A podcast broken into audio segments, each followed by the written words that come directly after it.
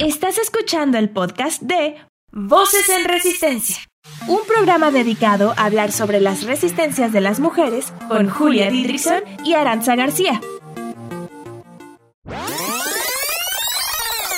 Voces en Resistencia. Este es un programa para todas las mujeres. Porque todas resistimos. Todas, todas, todas. Llevamos haciéndolo toda la vida. Voces en resistencia. Sí.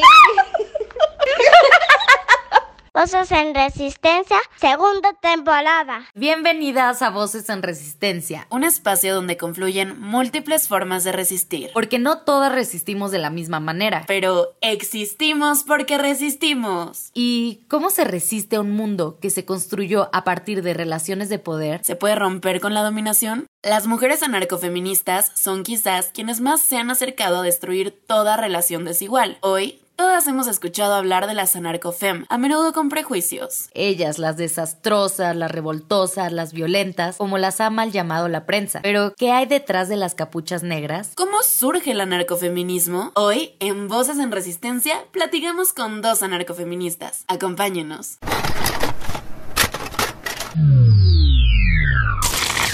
Todas las mujeres resistimos. Porque vivimos en un mundo que nos quiere encerradas, calladas, sumisas, que nos invisibiliza y olvida.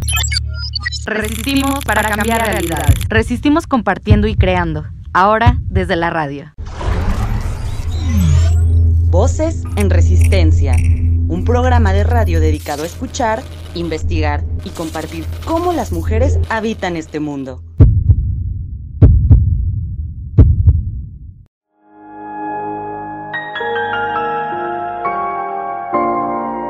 El anarcofeminismo, como su nombre lo dice, es la unión del anarquismo y el feminismo. Pero antes de entenderlo en conjunto, Ara, ¿qué es el anarquismo?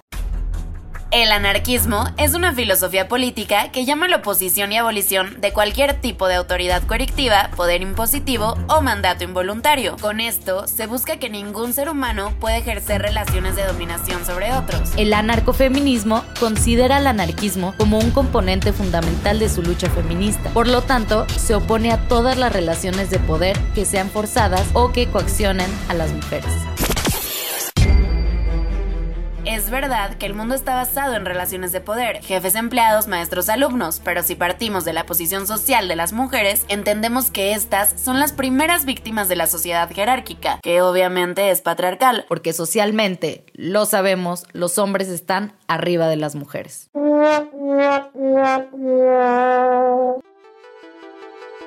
El anarcofeminismo, entonces, busca mantener al feminismo fuera de la influencia y dominación de ideologías autoritarias, ya sean de izquierda o de derecha. Por eso, no busca que haya mujeres en la política, que es un régimen jerárquico. Y tampoco busca que las mujeres salgan del sector privado para ser trabajadoras, pues señala que el que las mujeres tengan que estudiar para llegar a ser gerentes en empresas capitalistas es un conjunto de técnicas para controlar y explotar a los trabajadores.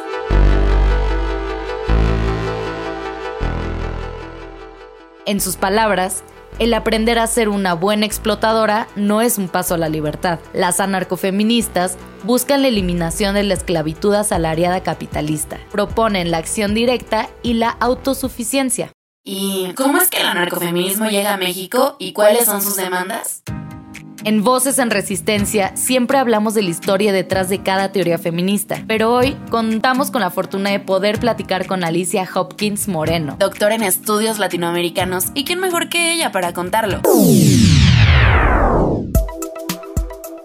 Alicia es feminista, lesbiana, profesora universitaria y editora en Sawe Bisnag Editoras. Forma parte de una comuna de lesbianas y personas trans que buscan resistir juntas, de manera autónoma, en la ciudad. Voces en Resistencia.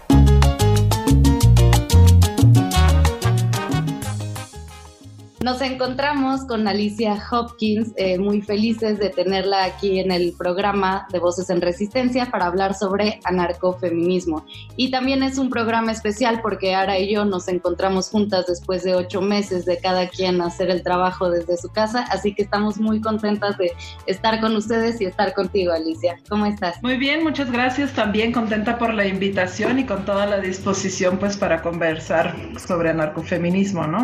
Un, a partir de la coyuntura que estamos viviendo a México, me parece muy oportuno que hayan centrado el tema para esta ocasión. Alicia, ¿cómo surge la necesidad de unir el anarquismo con el feminismo? Mm, fíjate que yo creo que no es que haya sido una unión entre dos mundos o dos universos o dos doctrinas distintas. Finalmente el anarquismo surge como un movimiento, como una práctica política que tiene como principio fundamental oponerse a cualquier forma de opresión, a todas las formas de opresión. Y es, es, es bien importante decir que en el feminismo, en el, perdón, en el anarquismo hay un germen de inicio de parte de las compañeras que son anarquistas, ¿no? como este movimiento que surge finalmente en Europa, después de la Revolución Francesa, como para situarlo en algún momento pues histórico, pues las compañeras si están peleando contra cualquier forma de opresión también van a pelear contra el patriarcado. Entonces no es necesariamente que sean dos movimientos paralelos que en algún momento confluyan,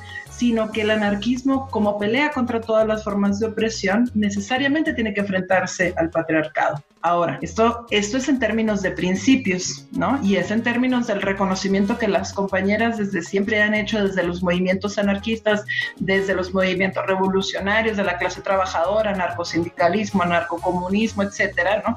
Siempre las compañeras han se han posicionado en, en contra de las formas de opresión que específicamente recibimos las mujeres. Y una que idealmente, ¿no? Como compartimos en términos de principios éticos políticos fundamentales, el fin del, del dominio y de cualquier forma de opresión, pues los compañeros también lo harían así. Y no ha sido, ¿no? O sea, lo cierto es que no ha sido así, que también es una batalla al interior del anarquismo posicionarse en contra de todas las formas de dominación patriarcales, machistas que hay en las organizaciones, en las eh, formas de lucha, en las relaciones interpersonales, erótico-afectivas, etc. Pero desde siempre, ¿no? Eh, las compañeras en el, en el anarcofeminismo o el anarquismo siempre han estado luchando por el derecho a la libertad de sus cuerpos, por salirse de los regímenes moralistas, ¿no? De la iglesia, del matrimonio, de la forma de concebir el amor. Siempre ha estado esta lucha, ¿no? Además de la perspectiva de lucha de clases, por supuesto, ¿no? Y la internacionalista, es decir, hay una confluencia de inicio que está ahí. Esto como anarcofeminismo, pues, ¿no? Pero como situándolo en términos históricos en este momento, aunque hay que decir, ¿no? Que siempre, siempre, a lo largo de la historia, siempre ha habido mujeres que se han opuesto, ¿no? A eh, a cualquier forma de dominación en general y a la dominación específica que, que, padecemos y que enfrentamos las mujeres. Solamente lo sitúo históricamente porque como tal, como anarquismo y como anarcofeminismo, pues podríamos situarlo como un movimiento histórico que nace en Europa. Justo situándolo históricamente, diciendo que viene de Europa, ¿cómo se manifiesta por primera vez en el, en el continente y qué es lo que sucede en México para que llegue el anarcofeminismo? Ya, en el continente en realidad tendríamos que irnos al siglo XIX. Es que el anarquismo es un movimiento internacionalista.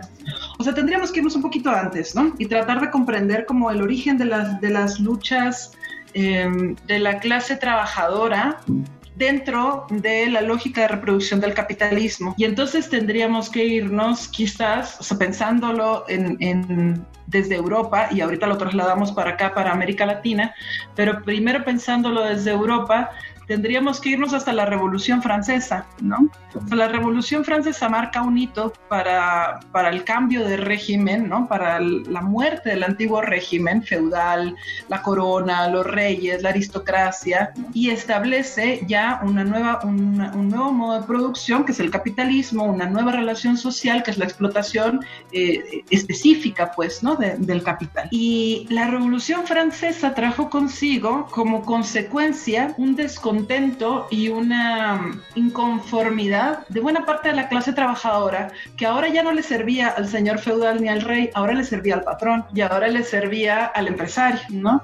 Al dueño de la fábrica. Y estas, es, esta indignación es esta falta que queda ahí todavía en términos de justicia social para quienes se enfrentaron ahí, ¿no? Para los sansculots, ¿no? Los, les, les llamaban los sansculots los sin calzones, ¿no? La, la, clase más empobrecida del pueblo francés que se enfrenta finalmente a los reyes, les cortan la cabeza, ¿no? Ahora se asustan porque se quiebra un vidrio, ¿no? Bueno, antes se cortaban las cabezas, ¿no? No, no era cualquier cosa.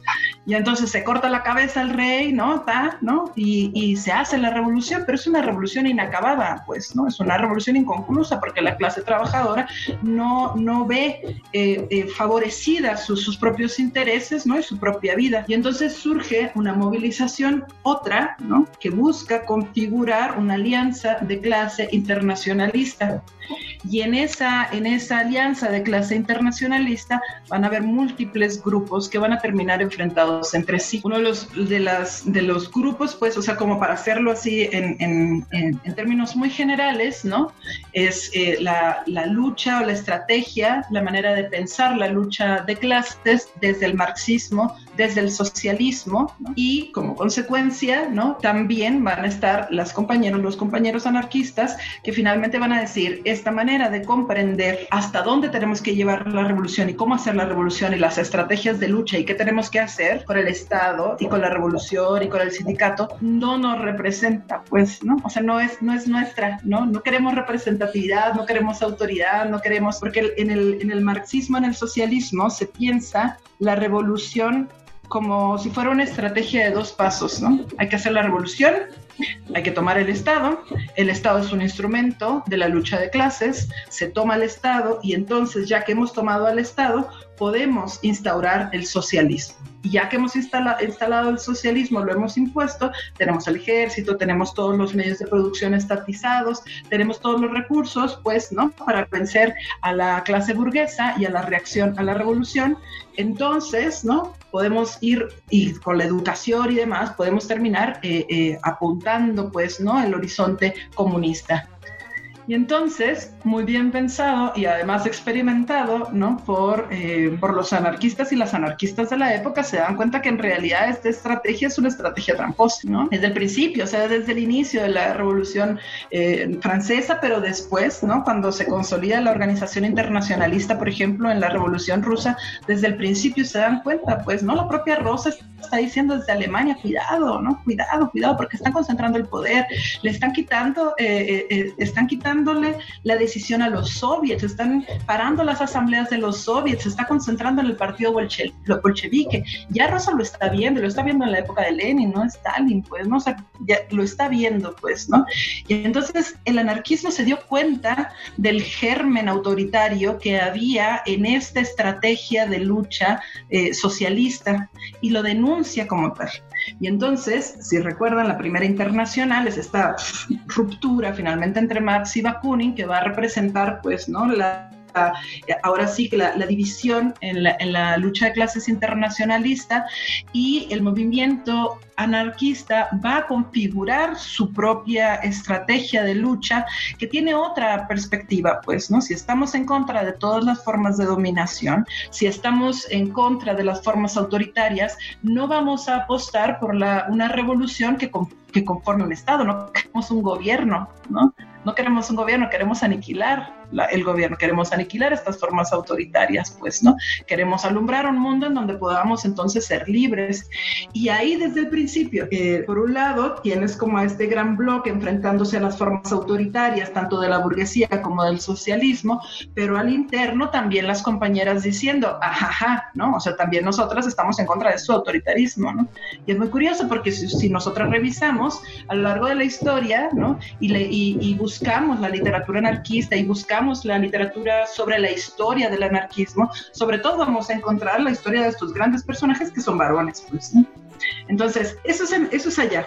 Estos grandes varones que tenían la posibilidad de viajar, ¿no? Y que andaban por el mundo porque era una lucha internacionalista y decían, ay, vámonos a hacer la lucha en otros países y tal, ¿no? Bueno, algunos de ellos vinieron a, a, América Latina. En este momento, ¿no? Una de las, de las formas de lucha como bien importantes en el siglo XIX era el anarcosindicalismo. Y entonces pensemos, por ejemplo, eh, qué países en América Latina tenían posibilidades de tener sindicatos, porque finalmente América Latina como una región colonizada, que además era una región colonizada con, con, con amplios sectores campesinos, rurales, no, no tenía grandes eh, conformaciones sindicalistas, salvo en el Cono Sur, ¿no? que finalmente eh, pues fue una colonización tremenda de aniquilación de los pueblos originarios, que de alguna manera genera como cierta imitación del desarrollo europeo y entonces se hace un leve proceso de industrialización que permite el sindicalismo y entonces llegan anarquistas Argentina, a Uruguay, a Chile, ¿no? Y en México, y ahí se empieza a mover ¿no? Se empieza a mover el anarcosindicalismo y empiezan las compañeras, por ejemplo, a reivindicar la igualdad en términos de pago, ¿no? Al interior de la clase trabajadora, porque a las mujeres se nos pagaba menos, se nos paga todavía menos.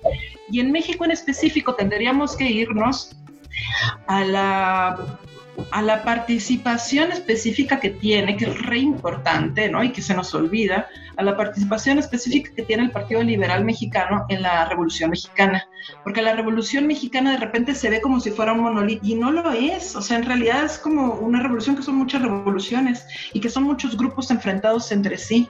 Y no se reconoce la importancia del de el, sector anarquista que estuvo empujando eh, al interior del Partido Liberal Mexicano como un movimiento antiporfirista, pero no solo, pues, ¿no? Porque sus horizontes de lucha eran mucho mayor. Ya había venido a, eh, a finales del, esto obviamente es a, a, principios del siglo XX, pero a finales del siglo XIX, en la Revolución Mexicana, pero a finales del siglo XIX ya había estado acá un, un anarquista griego, se pelea luego si es anarquista, socialista, pero tenía ideas anarquistas, Rodacanati, ¿no? Se le asume también como, como un anarquista. Ya había estado Rodacanati aquí en México, de hecho estuvo en Chalco, ¿no? Que fundó la Social y que era una escuela, ¿no? Que de formación anarquista para, o para obreros, para obreras, ¿no? Que les permitiera como aprender a leer, ¿no? Y, y tener conciencia de clase, todas estas cosas, ¿no? De, porque también eh, para el el anarquismo es fundamental los procesos de, reeducación, de educación, pues, ¿no? De, conciencia de clase, desde el arte, desde la educación, en muchos sentidos, pues, ¿no? Y también, por ejemplo, ¿no? Si, nos vamos a la participación del Partido Liberal Mexicano, que al final de cuentas va a ser vencido por los maderistas e incluso por Carranza, eh, vamos a ver eh, mujeres extraordinarias que estuvieron ahí haciendo las primeras publicaciones en México, ¿no? Eh, publicaciones de textos, de de panfletos, pero también de, es decir, propagandísticos, pues, ¿no? Periódicos, eh, análisis político, pero propiamente feministas, ¿no? Eh, desde Guanajuato, ¿no? Que se empezó a publicar Vesper, ¿no? Que era una de las primeras publicaciones. Están eh, Las hijas de la náhuac, está esta paisana, yo soy de Sonora, ¿no? Y está esta, esta, esta paisana Margarita Ortega, que después se le cambia, cambia su nombre a Margarita Valdés, ¿no? Porque está huyendo, ¿no? Pero está Juana Belén, es, decir, hay varias mujeres que tendríamos que recuperar de la historia de, este movimiento propiamente anarquista en nuestro país, que además tiene una característica bien particular, porque decir anarquista es, es casi decir, no dice, no, dice mucho, pero al mismo tiempo hay que ser más específicas, pues porque el anarquismo, lo cierto es que es una doctrina bien compleja y que hay múltiples posiciones al interior del anarquismo, muchas, discutiendo entre sí. Y entonces en nuestro país, que era una lucha agraria bien importante, campesina, tiene una característica también distinta a la que se da, por ejemplo, en otros, en otros países, ¿no? Por ejemplo, pensemos en la Guerra Civil Española, ¿no? Que, que, que, tienen en Cataluña una configuración distinta que se da en nuestro país. De todas formas, el Partido Liberal estuvo en Cananea, ¿no? Con, con los mineros, ¿no? Sí hay estas, estos rasgos anarcosindicalistas, pero también hay una vinculación y hay, una, hay un reconocimiento, porque esto hay que decirlo, ¿no? Desde el anarcocomunismo, que es, un, es una como una vertiente pues específica del anarquismo, hay un reconocimiento de que la experiencia política de los pueblos originarios en América Latina tiene eh, características que, que lo hacen confluir con el anarcocomunismo. ¿no? En el sentido de que finalmente no están con el Estado, ¿no? Son autogobiernos, es de alguna manera autogestión colectiva, es apoyo mutuo, reciprocidad, ¿no? Ciertos principios que compartimos como anarquistas, pues, ¿no? Buena parte, pues, ¿no? También que me parece importante decir lo del anarcofeminismo en América Latina, también ha peleado contra las formas feministas eh, clásicas del liberalismo, pues, ¿no? Es decir, frente a la idea de la igualdad, ¿no? Que es un principio básico del feminismo liberal, ¿no? De somos iguales a los hombres y por lo tanto tenemos el derecho a tener el mismo poder que tienen ellos. El anarcofeminismo ha dicho, no queremos su poder, ¿no? O sea, no queremos ser como ellos. Ellos han construido este mundo de mierda, nosotros lo que queremos es destruirlo. Y entonces es bien importante, por ejemplo, lo que hacen las compañeras diciendo, a ver, o sea, es, eh, hay diferentes coyunturas y hay diferentes discursos, pues, ¿no? Pero algo que me parece bien importante es rescatar esta voz de las compañeras que dijeron, ¿por qué? ¿No? Es, siguiendo un poco también la lógica de, de Emma Goldman, ¿no? ¿Por qué estamos peleando por el derecho al voto, ¿no? o sea, ¿por qué estamos peleando por tener derecho a quien nos gobierne, a, a, elegir quién nos gobierne, si no queremos que nos gobierne nadie, ¿no? Queremos ser ingobernables, ¿no? Y entonces es, le dan la vuelta, pues es una vuelta de tuerca a la manera en la que se piensa la libertad, la manera en la que se piensa la igualdad, que rompe pues ¿no? los, los paradigmas del pensamiento propiamente liberal y burgués. Porque hay que decir, o sea, el anarquismo es un movimiento que surge de abajo, pues de las clases más precarizadas de la población, no es un movimiento teórico, no es este príncipe, ¿no? Así Kropotkin o Bakunin, ¿no? Estos grandes, ¿no? Que estestán pensando en, en su escritorio son ellos que están en la lucha, que están en la barricada, son las compañeras, compañeros, ¿no? Que están en la fábrica enfrentándose, es decir, parte también, ¿no? De la, de la propia em, teorización del discurso que nace de la propia práctica política, ¿no? Eso también es bien importante decir. Muchas gracias por este recuento histórico. Eh, si te parece, ahora metámonos a temas un poco más personales. Todo. ¿Baba? Eh, Alicia, ¿cómo te acercaste tú al anarcofeminismo? Fíjate que mm, tendría que tener mejor memoria y quizás no la tengo, ¿no? O sea, de hecho no la tengo. Pero hace, ¿qué será? Unos entre 13 y 16 años más o menos, más o menos, ¿no? Porque yo llegué aquí a la Ciudad de México hace como 16 años, según yo. Me tocó en el Che, que se está ocupa en la Facultad de Filosofía, es una ocupa anarquista en la Facultad de Filosofía. Me tocó, le llamaron el primer congreso anarquista, ¿no? Que luego ya se reían porque decían, han, habido como 10 congresos, 10 primer congresos anarquistas en, México, ¿no? Pero ah, para mí sí era mi primer congreso anarquista, ¿no? Hace muchos años. Y entonces recuerdo que fui, ¿no? Y era, pues, como buenas y buenos anarquistas, ¿no? No se plantea el Congreso como normalmente se entiende en la academia, eh, que son como estas formas anquilosadas, horribles, en donde tienes un templete y hay alguien que es el experto y te habla, ¿no? Que normalmente es un varón también. Sino más bien se crearon grupos, grupos de discusión, ¿no? A partir de temas y vertientes distintas del anarquismo. Y ahí fue donde por primera vez escuché, ¿no? La vertiente anarcofeminista, ¿no? Eh, hablaban del insurreccionalismo, del anarcofeminismo, del antiespecismo, o sea, un montón de temas que ahora están puestos en la mesa de discusión cotidianamente, pero que en ese momento para mí eran la novedad, pues, ¿no? Y recuerdo que, bueno, la discusión era tremenda, ¿no? Tenías a compañeras ahí diciendo cosas que pues, te hacían explotar la cabeza, ¿no? Porque ya se las sabían, pues, ¿no? Y en algún momento las compañeras se organizan para parar el Congreso. Lo pararon así. Entonces se van, se ponen, se plantan en el templete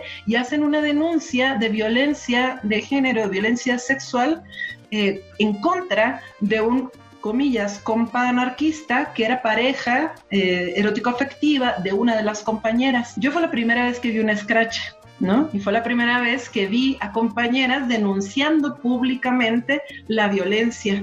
Y entonces fue así como, wow, ¿no? Y entonces diciendo, y ustedes que muy anarquistas y que muy compas, son unos machitos violentos, les estoy hablando de hace, o sea, yo sé que ahorita los tendederos están al día, ¿no? Que estamos eh, escrachando en Facebook, en este momento ni Facebook existía, ¿no? O sea, eran otros tiempos, ¿no? Y era disruptivo, o sea, era, era, y entonces los compañeros así de, no, están están destruyendo el Congreso, ¿no? Están generando división y otros compañeros, no, pero espérense, hay que escuchar, ¿no? O sea, como generó un montón de ruido. Para mí, eh, creo que fue la primera vez, ¿no? Eh, más que un acercamiento teórico, fue este, esta experiencia como muy personal, ¿no? De ver a las compañeras ahí, saber, por ejemplo, que tenían, en ese entonces me acuerdo que era ahí en el Che y en la Mártires, en la Mártires del 68, no sé si han visto, ya ahora tienen, están todos denunciados los de los los de la Mártires, ¿no? Pero en la Mártires del 68, este lugar que está, que hacen gráfica y demás, ¿no? Ahí las compas tenían un espacio de autodefensa para mujeres y era un espacio anarquista de autodefensa y eso insisto, ahorita lo vemos todo el tiempo, taller de autodefensa, no sé qué, pero eso hace un montón de años, no estábamos, o sea, no vivíamos la situación de, de, guerra contra nosotras de manera tan palpable como ahora la tenemos y ya las compañeras estaban organizándose, estaban armándose, tenían talleres de autodefensa, hacían sus scratches, estaban pensando lo que implicaba ser anarquista, feminista, en un contexto en donde los compañeros no se cuestionaban su, su propia masculinidad y sus propias sus propios privilegios de, de, como, como hombres, pues, ¿no? Eh, pues esa sería, ese fue mi acercamiento, ¿no? Ese fue mi acercamiento así con las, con las compañeras, aprendí un montón. Alicia, wow, en serio nos estás dando una clase magistral, es una, está bien rico escucharte. Em, es que te quiero decir tantas cosas, pero por ejemplo, hablando de en la actualidad que se ha reivindicado muchísimo el anarcofeminismo, yo siento, igual me puedo equivocar, pero que hay un desconocimiento en sí al anarcofeminismo, ¿no? Eh, y solo se le señala ya casi a todo o a cualquier cosa que esté haciendo un destrozo, acción directa, por decirlo de otra manera, como anarcofeminismo sin realmente tener todos estos principios, ¿no? Y, y, sí, o sea, es verdad que el anarcofeminismo está a favor de la acción directa. Eh, ¿Cuál es el propósito de la acción directa y tú consideras que todo lo que es acción directa en las manifestaciones es anarcofeminista? Ah, pues es una, es una pregunta bien compleja. Primero tendríamos que pensar qué significa la acción directa. Es decir, para el anarquismo, para el movimiento anarquista, la acción directa no necesariamente yo creo que te refieres más bien a la propaganda por el hecho. Es decir, acción directa es la acción política que yo hago sin mediación. ¿Por qué se dice esto? Porque normalmente, por ejemplo, si pensamos en las prácticas y en las estrategias del socialismo, siempre hay una mediación. La mediación puede ser la vanguardia, eh, el comité central, el partido, ¿no? Siempre hay una mediación para hacer alguna acción política, ¿no? En cambio, en el, en el, anarquismo decimos NEL, ¿no? O sea, es acción directa, ¿no? Entonces, si vamos a organizarnos, lo hacemos nosotras, nosotros, ¿no? Sin, sin ninguna mediación. Si vamos a pelear, nos peleamos directamente, ¿no? A eso nos referimos con acción directa. Ahora, desde, eh, así, desde el inicio, hubo un planteamiento importante también, o sea, desde el, desde el inicio de la configuración del movimiento anarquista como tal, hubo un planteamiento bien importante sobre lo que ha sido llamado la propaganda por el hecho y que está relacionado con esto que ahora vemos, ¿no? Y que no, tampoco es nuevo, pues, ¿no? De eh, las, las protestas en callejeras que implican, pues, ¿no? Eh, confrontarnos con símbolos de poder, ¿no? O con algunas instituciones, empresas, etcétera, el gobierno, la policía, tal, ¿no? ¿Por qué le decimos propaganda por el hecho? La propaganda por el hecho es una forma de acción directa, pero no es la acción directa, ¿no? Es decir, la propaganda por el hecho, que implicaba incluso, por ejemplo, ir y matar a, uno de los hijos del zar, ¿no? Por ejemplo, en la Rusia, ¿no? dentro de la Rusia zarista y el movimiento anarquista eh, que se enfrentaba también al zarismo, pues, ¿no? Puede ser matar al hijo del zar, puede ser poner una bomba no sé dónde, puede ser tal cosa, o confrontar de manera eh, directa, ¿no? En ese sentido, en términos de protesta, a la clase dominante, ¿no? Ahora, en nuestro país hay una criminalización desde hace, desde siempre, pues, ¿no? O sea, desde siempre, ¿no? O sea, también hay que pensar, yo les hablaba ahorita del movimiento antiporfirista y cómo los maderistas y los carrancistas les, eh, terminaron venciéndolos, pues, ¿no? O sea, apagando, aplastando este movimiento que finalmente me parece a mí que más o menos como desde los 90 resurge, porque ahorita voy para allá, es que luego me extiendo porque creo que es importante dar todo el contexto. No, está Pero creo que, creo que después de la, del, del final de las guerras mundiales, ¿no? Como que el mundo se dirimió en dos vías, ¿no? En la Guerra Fría, o socialismo o capitalismo, ¿no? Y mientras de manera subterránea, ¿no? Se mantenían estas redes tejidas de manera internacionalista entre el movimiento anarquista, pero no era tan visible, sino hasta los 90, me parece a mí, que vuelve a salir, ¿no? Con un montón de fuerza. Eh, pienso en las protestas de Seattle, por ejemplo, ¿no? Eh, que, que, fueron brutalmente reprimidas, ¿no? Eh, pienso también en el 2008 en Grecia, ¿no? Entonces empieza a recobrar nuevamente, ¿no? Potencia visible en las calles, en la protesta callejera. Y en nuestro país ahí ha estado, ¿no? O em, desde que tengo uso de razón, que llegué yo acá a la Ciudad de México, ¿no? Que es un, es un espacio muy particular, pues, ¿no? En términos de cómo se da la lucha política acá, ¿no? Eh, pues en el 2 de octubre, por ejemplo, siempre lo vimos, o sea, siempre ha estado, siempre han estado eh, los contingentes, ¿no? De, de los llamados bloques negros, ¿no? Como esta estrategia de lucha callejera, ¿no? Que, que pues eh, salían a las calles en términos de protesta, ¿no? Y entonces siempre hay criminalización. Hace que fue eh, cuando gobernó la ciudad Mancera, ¿no? que era un policía vil, ¿no? Eh, cuando Mancera gobernó la ciudad hubo un trabajo de contrainsurgencia contra el movimiento anarquista muy fuerte, una cacería de brujas, estaba el periódico La Razón, me acuerdo, sacando fotos de los compas, de las compas, ¿no? De quiénes eran, ubicándolos en las marchas, una cacería de brujas tremenda. Televisa, TV Azteca, todos los medios, ¿no? Así apostando por la criminalización y la deslegitimación de esto que se ve como violento. Y entonces el argumento es, salen a las calles, ¿no? Y son violentos, hacen destrozos, ¿no? Em, y no se comprende en realidad, ¿no? ¿Qué significa para el movimiento anarquista la propaganda por el hecho? Y la propaganda por el hecho, en realidad, por un lado va a decir, ojo, habrá quien diga, pues ya, o sea, si quieren que, es, eh, hablar de violencia, está bien, pero no es una, o sea, la violencia no empieza rompiendo el vidrio, pues, ¿no? O sea, la violencia empieza con el propio capitalismo, ¿no? Con su sistema de exclusión, de precarización, ¿no? La violencia inicia en otro lugar y mientras ese, ese germen, ¿no? Es esa, ese nodo nuclear de violencia en términos de clase, de explotación, de pérdida de la libertad, no se termine, no se va a acabar. O sea, no, no, no, no vamos, nosotros también vamos a, a defendernos y vamos a pelear y estamos en guerra y le declaramos la guerra a este mundo pues. Entonces no esperen. Que nos vamos a cruzar de brazos y vamos a recibir y poner la otra mejilla, ¿no? Como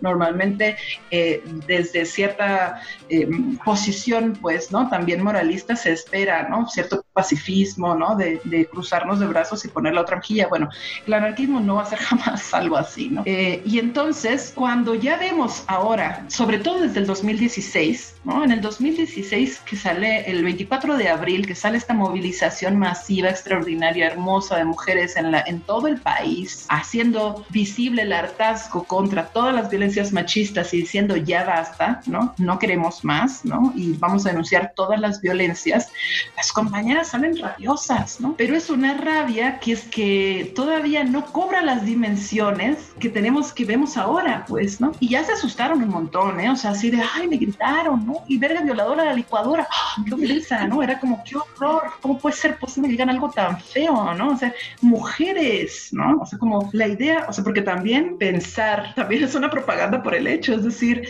pensar a una mujer que se deja, se permite, que además suelta la rabia, no es común, el romper con el paradigma común de qué significa ser mujer. Ser mujer es ser para el otro, ser mujer es sonreír, ser mujer es como ser amable, ¿no? Es, es ser condescendiente, estar con disposición, ser tranquila, cruzarnos las piernas, estar bien vestida vestidos, todo eso que implica en términos morales la socialización de la mujer, empieza a romperse. Em, bueno, siempre, siempre ha estado esta, esta ruptura o esta lucha por romperlas, ha estado ahí desde siempre, pero me parece que desde el 2016 para acá empieza a extenderse como parte de un nuevo imaginario que las nuevas generaciones también están rompiendo, se está circulando las redes sociales, todo el mundo está hablando de eso y entonces hasta en la mesa de tu casa, en el salón de tu clase, en la calle con la vecina, en la tienda, en todos lados se está hablando de eso, ¿no? Entonces empieza a romperse. Y eso fue generando una especie de ruptura con ciertos pactos patriarcales o ciertos consensos patriarcales sobre qué implicaba para las mujeres o cómo tendríamos que luchar las mujeres, ¿no? Y esto me parece bien importante porque el año pasado, yo ahí lo situaría, ¿no? Por supuesto, toda la, datación está en discusión y podríamos hacer un balance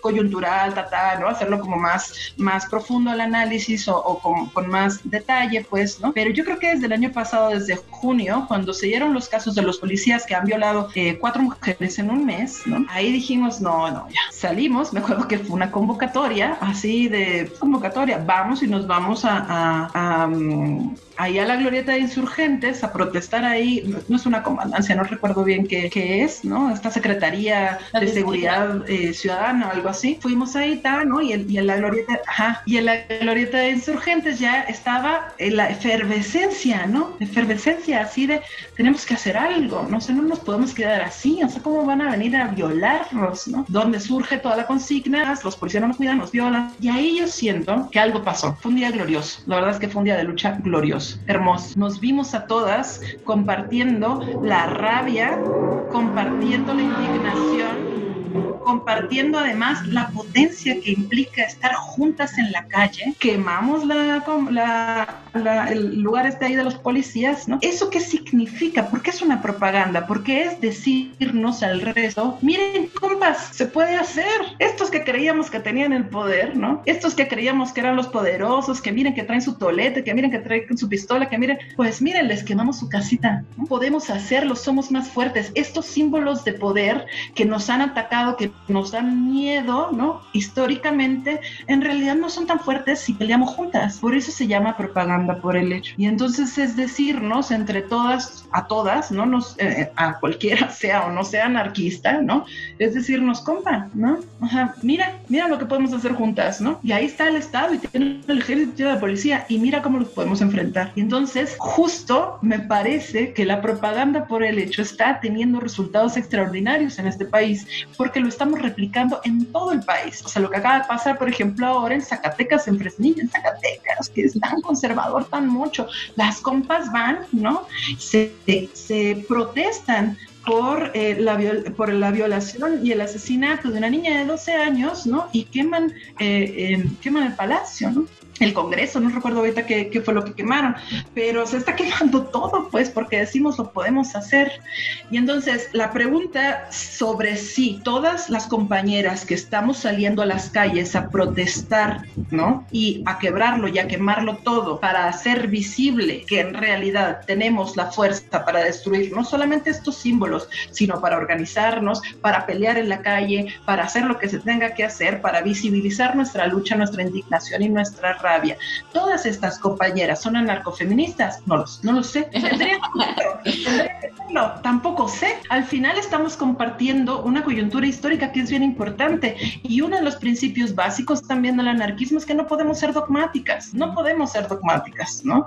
Entonces, a, mí me pasa a veces, ¿no? Porque ya pues 40 años ya saben, ¿no? Y entonces cierta formación y tal, ¿no? Y entonces oigo a las nuevas generaciones de compas anarquistas decir cosas que yo, que siento cositas así pero no puedo ser, yo misma me cuestiono y digo, no, o sea, no puede ser dogmática, o sea, también el anarquismo es un movimiento dinámico, el anarcofeminismo, ¿qué vamos a estar diciendo entre nosotras como ser anarquistas? imagínense, ¿no? Sería absurdo, sería contradictorio contra nosotras mismas, así de, oiga, compañera, si usted quiere ser anarquista, tiene que ser anarquista de la manera en la que yo lo soy. No, no, es todo el movimiento anarquista como feministas y como anarquistas ¿no? Somos un movimiento dinámico, complejo, contradictorio, ¿no? O sea, pues como tales, pues, ¿no? En esta libertad que construimos de manera colectiva, sin estarnos diciendo eh, de manera dogmática cómo tendríamos que ser.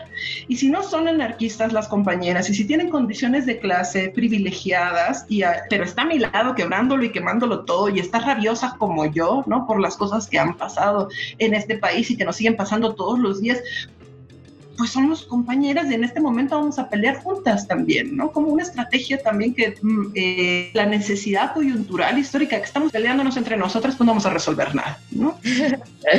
Alicia, eh, hablando y retomando algunas cosas que dijiste, ya sea el tema eh, de que el anarquismo y el anarcofeminismo combaten pues símbolos de poder, ¿Qué, ¿qué posición le das tú a las mujeres policías o qué opinas de las compas que han agredido a mujeres policías? ¿Cuál es tu posición al respecto? Mira, esa es una pregunta bien compleja y que ha sido muy mm, traída y llevada pues en la discusión, sobre todo, no en la discusión al interior, ¿no? Sino en la discusión sobre todo en los medios de comunicación, eh, sobre todo en la, creo que fue la marcha del 28, ¿no? En la movilización y en la protesta del 28S, ¿no? Cuando sale esta fotografía que había además ha sido manipulada porque venía del gas, pero que ellas mismas se habían tirado, ¿no? Y entonces la policía lloraba y entonces, ay, la mujer llorando, pobrecita, y entonces otra mujer ataca mujer. Miren, yo creo que hay que reconocer algo que es fundamental, ¿no? Que tiene que ver con cuáles son los roles que ocupamos en las posiciones de poder que están eh, que configuran una sociedad. ¿Qué significa ser policía? Ser policía significa ocupar un rol de poder que está en función de la protección de la propiedad privada de los grandes capitalistas y de la conservación del orden y del statu quo eh, establecido por el Estado que le sirve pues al capital. Ese es un rol cuando hay una confrontación con mujeres policías, no te estás confrontando con una mujer, te estás confrontando con una policía. Es decir, te estás confrontando con alguien que ocupa un rol específico en las relaciones de poder, de dominación y que ha sido entrenada específicamente, más o menos, entre paréntesis. Yo creo que eh, su entrenamiento no es tan bueno, ¿no? Al menos con, las que nos enfrentamos acá en la Ciudad de México, las Ateneas y así, eh, pues a veces hasta dan risa, ¿no? Pero, pero bueno, ¿no? Tienen un entrenamiento como policías para control de población, ¿no? Les llaman, eh, prácticas de contrainsurgencia, eh, saben dónde golpear, saben cómo golpear, saben, es decir, tienen un entrenamiento. No es una compañera, pues, o sea, ella fuera de ese rol, de poder, que es el que está representando en ese momento. En ese momento no es la madre, no es la hija, no es la hermana, no es la amiga, no es la vecina, no es la compañera, no es la trabajadora, es la policía. Y ella está ahí y se está enfrentando a nosotras, ¿no? Y entonces, frente a ese rol vamos a pelear siempre, siempre, porque la policía finalmente es así, es, es, una, es un órgano represivo, pues, ¿no? Está creado por el Estado con esos fines y no, no tenemos ninguna consideración y sabemos que estamos en guerra, estamos en guerra contra el Estado y estamos en guerra contra todos los instrumentos que tenga para dominarlos. Si la policía es uno de sus instrumentos, nos enfrentamos, independientemente de si es mujer o no. Incluso me parece muy perverso, porque son bien astutos, muy astutos también, porque estos, llamados gobiernos, ¿no? De centro izquierda, progresistas y demás, ¿no? Que buscan ser eh, incluso amables, ¿no? Con el movimiento social en el discurso, ¿no? Como el gobierno de la ciudad o el gobierno federal que se, se asumieron, pues, como parte de un movimiento popular, ¿no? Em, en realidad, ¿no? Son súper perversos, porque ¿qué haces? Pones a, a, policías mujeres, ¿no? Que precisamente van a generar esta, este tipo de cuestionamientos. ¿Qué vas a hacer? Vas a hacer que se, en la imagen, ¿no? Para quienes no estamos de alguna manera reivindicando todo este discurso político, en la imagen tú vas a ver a dos mujeres confrontándose, ¿no? Y entonces vas a decir, ah, mira, ¿no? Mm, muy feministas, ¿no? Y mira, ahí están golpeando a una mujer. Es bien perverso, ¿no? Es muy perverso. De todas formas, ¿no? O sea, también decimos, o pones a, a los policías varones que lo están haciendo también, ¿no? O sea, ha ido incrementando la, la, como la política represiva del Estado en contra del movimiento eh, feminista callejero, ¿no? Precisamente por su propia configuración anarquista, porque el Estado no lo puede permitir, porque imagínense, ¿no? O sea, pasa lo que está pasando, permites y dices, ah, sí, entonces sí podemos ir a quemarlo, vamos, ¿no? Entonces te regresas con tus amigas y vas y lo quemas, ¿no? Entonces tienen que poner, ponen policías, ponen policías hombres, ponen policías mujeres, ¿no? Y, y bueno, mm, nos pongan a lo que nos pongan, pues vamos a pelear porque peleamos con la policía, así simple, y con el ejército, porque así así, así ha sido siempre, pues, ¿no? Sí, me dejas reflexionando muchas cosas. en general, o sea, yo no sé si estoy dispuesta a hacer esa pelea de ir a romper policías como si fueran otros objetos, aún aunque representen una institución que oprime y ha oprimido. Em, pero por eso nos gusta mucho Voces en Resistencia, porque siempre concluimos que no necesariamente vamos a estar de acuerdo en todo y que es bien importante igual escuchar todas, todas las perspectivas. Y bueno, nos has dado una clase magistral que me gustaría seguir continuando el diálogo, pero lamentablemente por el tiempo no podemos, así que esperamos eh, tenerte de regreso y quizá esta puede ser la pregunta que habrá el debate que seguro muchas vamos a reflexionar sobre. ¿Quieres eh, agregar algo más, Alicia, concluir con algo? Pues nada, un saludo para ustedes, ¿no? Eh, un saludo para las compañeras que nos escuchan. Yo creo que es importante seguir fortaleciéndonos en la lucha callejera. Creo que lo estamos rompiendo. No se va a caer, lo vamos a tirar y creo que lo estamos haciendo, pues, ¿no? Eh, no solamente en México, sino en América Latina. La lucha feminista es la lucha internacionalista más importante en la actualidad y me parece que eh, la, la, vertiente ácrata es ahorita la que está dando, eh, dándolo todo, pues, en términos de, de, la batalla, ¿no? Y pues nuestro corazón está ahí, pues, ¿no? Salud y rebeldía para todas las compañeras que, que nos escuchan. Salud y rebeldía. Muchísimas gracias, Alicia. Yo sé que eres experta en muchísimos temas, así que esperamos tenerte en otro programa de Voces en Resistencia. Gracias. Gracias a ustedes. Vamos un corte, pero al regresar hablaremos de... Pitos, vaginas, menstruación, chichis, sexo, sexo, sexo. Exacto. Quédate. Voces en Resistencia. No se te olvide seguirnos en nuestras redes sociales. En Facebook como arroba programa Voces en Resistencia y en Instagram como arroba voces guion bajo en Resistencia. Voces en Resistencia. Existen muchos tipos de resistencias. Cada una decide cómo hacerlo, hacia qué y en qué momento de su vida expresarlas. Te invitamos a descubrirlas con nosotras. Mi nombre es Julia Didrickson y yo soy Aranza García. Sintonízanos todos los miércoles de 4 a 5 en Violeta Radio. Voces en Resistencia.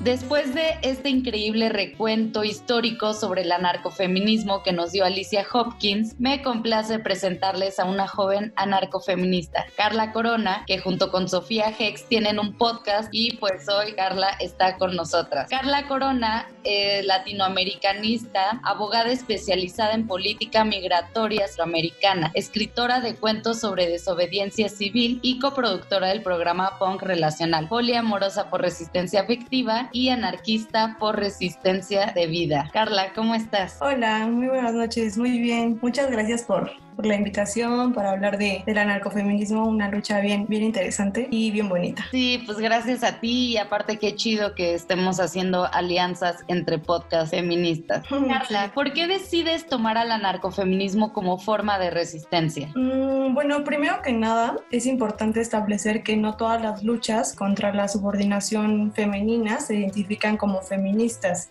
De ahí que nosotras nos denominemos libertarias o anarquistas y no precisamente anarcofeministas o feministas. En mi caso, eh, mi resistencia desde el anarcofeminismo se da porque es una ideología que busca la destrucción del capitalismo, el patriarcado, el colonialismo y el Estado al ser entes y estructuras de poder que ejecutan una dominación y explotación sobre las mujeres. Me gusta resistir desde, desde él porque remarca la liberación plena y absoluta de las mujeres en todas las relaciones sin imponerse sobre nadie y sobre nada. Es decir, que la liberación femenina y la liberación humana solo pueden darse por sí mismas y no mediante una imposición arbitraria. Ok, súper. Entonces, eh, como que para ti el feminismo no es como suficiente, como que sí se tiene que tomar cuestiones de, de la anarquía. Sí, sí, totalmente, porque es que pasa que yo creo eh, que el feminismo no debe ser visto solo como un proyecto únicamente de derechos frente al Estado porque eso es lo que pienso que lo sigue domesticando. La resistencia debe ser una lucha antisistémica que haga hincapié en la liberación del género en las distintas formas que existen de opresión hacia la mujer. Y el anarcofeminismo es una forma de resistir eh, que justamente se desvincula del Estado. Ok. Eh, Y bueno, es que ahorita que acaba de pasar esta marcha del 25N eh, y que bueno, que mediáticamente se dijo que hubo un montón de destrozos y agresiones a las polis, que bueno, varias están en el hospital, también hubo eh, heridas eh, y es el bloque negro. Y muchas se consideran feministas anarquistas o anarcofeministas. ¿Qué nos puedes decir sobre estos prejuicios hacia las anarcofeministas en espacios como las Mm, pues es que para nosotros los anarquistas el fin sí justifica los medios, o sea, es por eso que nosotros siempre somos las primeras en apoyar la destrucción material y abogamos por la acción directa violenta. Sin embargo, también ejercemos otro tipo de acciones, la acción directa no violenta. No es que creamos que rompiendo vidrios o quemando banderas nos vamos a liberar de la opresión que sufrimos. Evidentemente no es así pero sí pretendemos generar un mensaje que tenga un fondo político, o sea, que haya una politización, ¿no?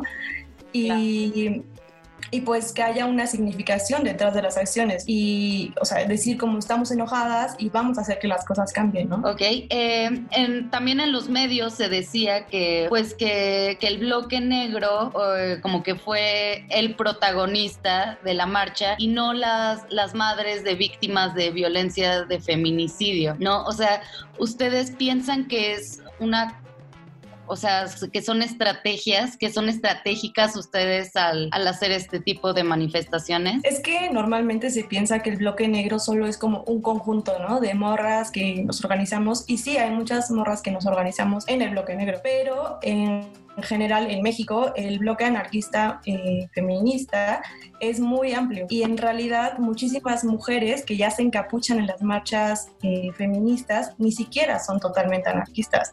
Entonces ahí también había que hacer como una diferenciación porque hay que saber distinguir hasta qué punto nosotras en realidad estamos siendo libres al hacer una acción directa violenta. Fijarse en qué tipo de establecimiento se está dañando o exponiendo o expropiando y en este caso qué estamos tratando de visibilizar y qué estamos invisibilizando con nuestras acciones, ¿no? O sea, esto que dices de que ya no se notaban a las madres y por estar justo como en, este, en estas dinámicas, pues evidentemente no generan herramientas de construcción colectiva, ¿no? Ok, y hace rato hablábamos con, con Alicia sobre las polis eh, y Alicia nos decía que, que, cuando las polis están en la marcha son policías, no son madres, no son hijas, no son mujeres, sino que son policías. ¿Tú qué, qué, qué opinas al respecto? Eh, ¿Qué opinión tienes sobre las mujeres policías eh, en esta situación en las marchas? Pues la misma, o sea, las policías, sean hombres mujeres o personas no binarias, eh, al fin y al cabo son un brazo del Estado. Y para nosotras no hay sororidad con quien salía con la, con la institución porque nosotras no creemos en la propiedad privada y mucho menos en las ideas nacionalistas, porque al final hemos entendido que son ideas que se han cimentado las ideas de restricción y dominación sobre los pueblos a través de los años y no estamos y nunca vamos a estar a favor de una regulación de ordenamiento social desigual y precario que solo mantiene a flote el sistema económico. Ok, súper interesante, Carla. Y también, bueno, se va a abrir el debate, se va a abrir el súper. claro, siempre, siempre se abre debate. Ah, y por eso Aranza lo decía hace un rato, eh, que nos gusta que en Voces en Resistencia se puedan abrir estos espacios para la diversidad de pensamientos y la diversidad de feminismos. Claro. Es importante, eh, pues, saber que, que, es muy diversa y que incluso podemos estar.